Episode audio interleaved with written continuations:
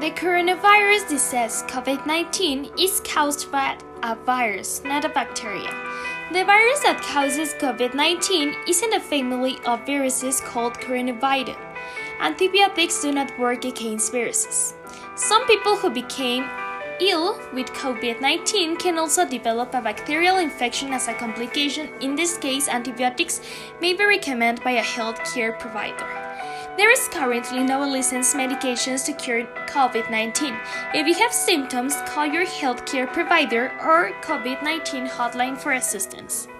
Most people who get COVID 19 recover from it. Most people who get COVID 19 have mild or moderate symptoms and can recover thanks to supportive care.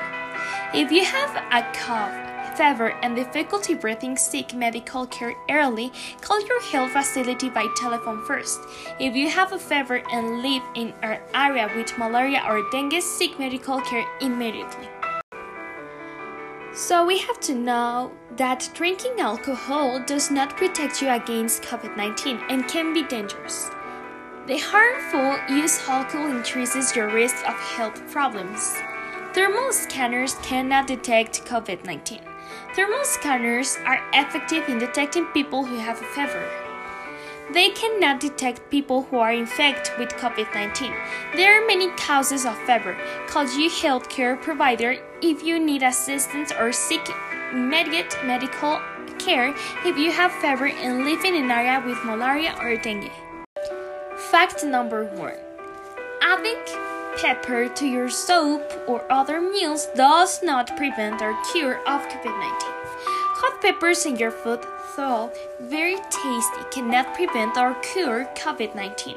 The best way to protect yourself against the new coronavirus is to keep at least one meter away from others and to wash your hands frequently and thoroughly. It is also beneficial for your general health to maintain a balanced diet, stay well hydrated, exercise regularly, and sleep well. Everything you should know about the coronavirus pandemic.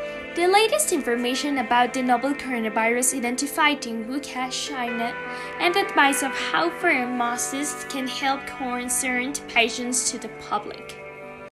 First of all, we are going to explain what are the coronaviruses. SARS-CoV-2 belongs to a family of single-stranded RNA viruses known as coronavirus, a common type of virus which affects mammals, birds, and reptiles. In humans, it commonly causes mild infections, similar to the common cold, and accounts for 10 to 30% of upper respiratory tract infections in adults. More serious infections are rare, although coronaviruses can cause allergic neurological disease. The incubation period of a coronavirus varies but generally up to weeks. Previous coronavirus outbreaks include Middle East Respiratory Syndrome, MERS, first reported in Saudi Arabia in September of 2012 and severe acute respiratory syndrome SARS identified in southern China in 2003. MERS infected around 200 people and led more than 850 deaths while SARS infected more than 8,000 people and resulted nearly 800 deaths. The case fatality rates for these conditions were 35% and 10% respectively. Where has the new coronavirus came from? It is currently unclear where the virus has come from. Originally, the virus was understood to have originated in a food market in Wuhan and subsequently spread from animal to human. Some research has claimed that cross-species transmission may be between snake and human. However, this claim has been contested.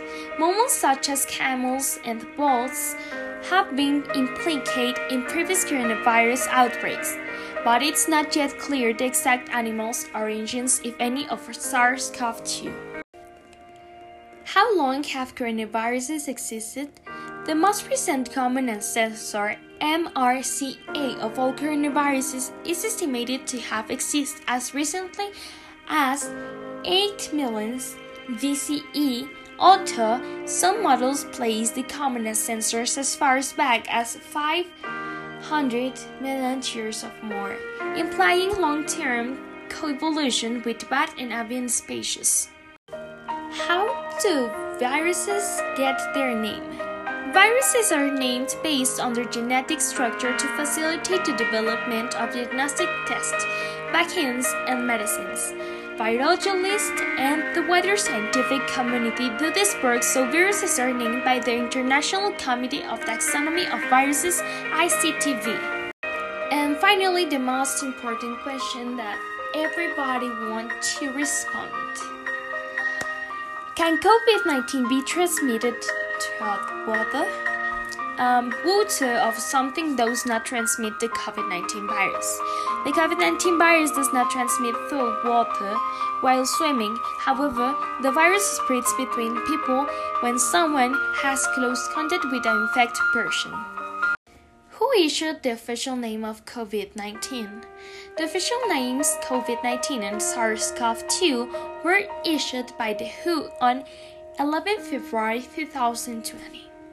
Recommendations if you have COVID 19 Reduce foods such as red and fatty meats, butter, and full fat dairy products, palm oil, coconut oil, soy, sugaring, and lard. Avoid trans fats as much as possible. Read nutrition labels to ensure the partially hydrogenated oils are not listed in the ingredients. The World Health Organization declared the outbreak a public health emergency of international concern on 13 January 2020 and the pandemic on 11 March 2020. And finally, we have the three C's a useful way to think about this. They describe settings where transmission for COVID 19 virus spreads more easily. Crowd places. Close contact settings, especially where people have conversations very near each other. Confined and enclosed spaces with poor ventilation. And that's everything you need to know about COVID 19.